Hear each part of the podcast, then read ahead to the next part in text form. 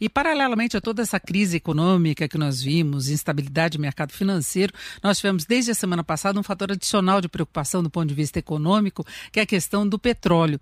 E é sobre isso que nós vamos conversar agora com Adriano Pires Rodrigues, que é diretor do Centro Brasileiro de Infraestrutura. Professor Adriano, boa tarde. Boa tarde, Denise. É um prazer falar com você da Jovem Pan. Bom, foi uma atitude inesperada da Arábia Saudita, pelo menos inesperável, porque ela veio na contramão dos próprios interesses da Arábia Saudita. Ela aumentou a oferta no momento de queda da demanda, os preços caíram e, em vez de se comemorar, como muitos gostariam, porque cai o preço de combustível, como aliás caiu no Brasil nas refinarias na sexta, houve uma preocupação geral com relação à receita dos governos, às empresas que operam no setor, todo o emprego e investimento que isso gera.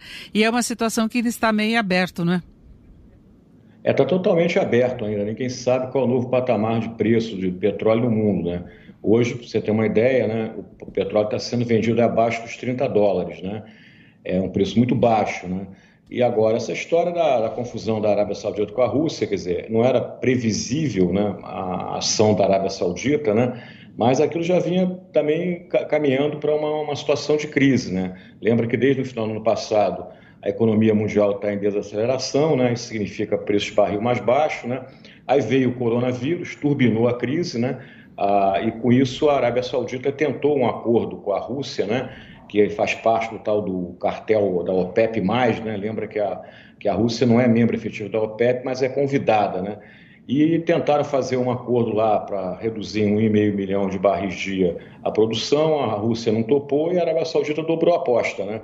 e fez aquela atitude aí é, de aumentar a produção e com isso o preço caiu aí mais de 30%.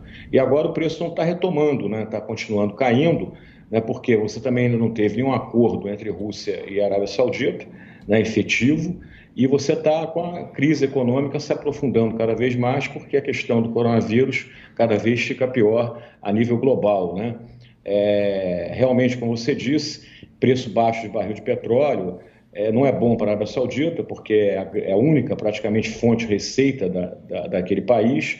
Para a Rússia também não é nada interessante, 60% da receita da Rússia vem do óleo e do gás.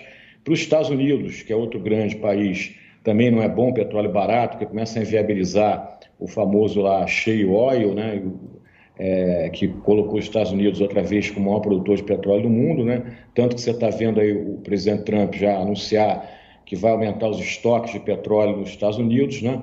Para comprar óleo do, dos produtores de cheio, né, que se não quebra o Texas, né, e ele está numa campanha eleitoral, né, daqui a alguns meses vão ter eleições para a presidência dos Estados Unidos. Agora essa atitude, por exemplo, do Trump vai manter o petróleo barato, né, porque ele vai aumentar os estoques e com isso ele vai comprar menos óleo aí da Rússia, da Arábia Saudita e de outros países.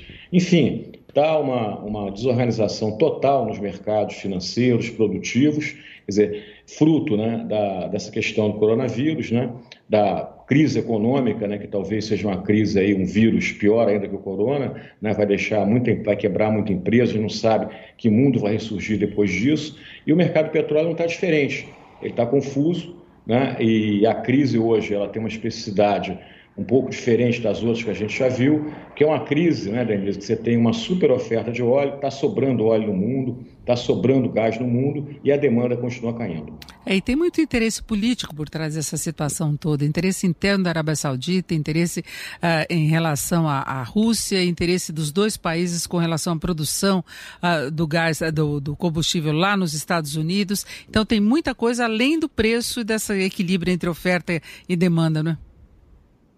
Sempre foi assim, né? O mercado de petróleo sempre teve uma influência muito grande na geopol da geopolítica, né? E hoje não é diferente, né? Você tem um, um, um, na Arábia Saudita um governante muito polêmico, né? Na Rússia tem também um presidente é, também polêmico, né? É, esse, a Rússia hoje tem, por exemplo, interesse na Venezuela, que é uma, uma das grandes é, reservas de petróleo no mundo, né? Hoje muitos falam que quem garante lá o o Maduro no governo é a Rússia e a China, né, principalmente a Rússia. A Rosneft, que é uma grande empresa de petróleo é, russa, tem uma produção grande lá na, na, Venezuela. Semanas antes dessa confusão de Rússia e Venezuela, perdão, Rússia e Arábia Saudita, o, o secretário americano acusou lá a Rosneft né, de estar, tá de estar tá produzindo, é, exportando muito petróleo da, da Venezuela, e com isso é, o Maduro estava seguro lá na presidência da República. Enfim, a, a questão política é uma, é, faz parte né, dessa história do petróleo. É isso, nós conversamos com o, o, diretor do Centro Brasileiro de Infraestrutura e nós estamos vendo. Aliás, eu queria saber se essa questão dos combustíveis aqui no, no Brasil, professor Adriano, pode ser resolvida, porque eu, logo com essa nossa entrevista eu citei o corte de preços que houve nas refinarias na sexta e nós estamos vendo aquela polêmica toda com tributação dos estados, tributação do governo federal.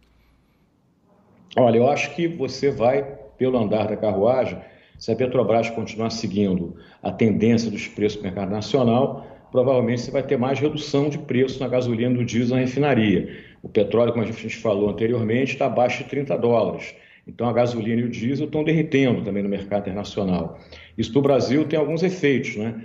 Os negativos são estados e municípios vão perder estados principalmente vão perder receita.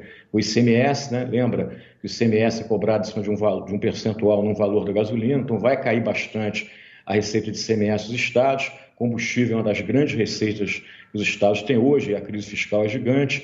Você também vai ter é, redução de royalties, né? e aí você, isso vai, vai, vai afetar muito, é, principalmente a economia do Rio de Janeiro, que também está numa situação das mais difíceis, né? e vamos combinar, estamos reduzindo receita de CMS, reduzindo receita de, de, de, de royalties, num contexto que precisa aumentar as as receitas para fazer frente ao coronavírus. Né?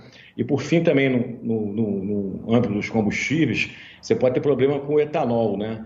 porque gasolina muito barata vai começar a inviabilizar né, o etanol, ele vai perder totalmente competitividade e, com isso, também pode ter aí um grande impacto econômico né, nas usinas de etanol. Com Adriano Pires Rodrigues, que é diretor do Centro Brasileiro de Infraestrutura. Professor Adriano, muito obrigado, uma boa tarde.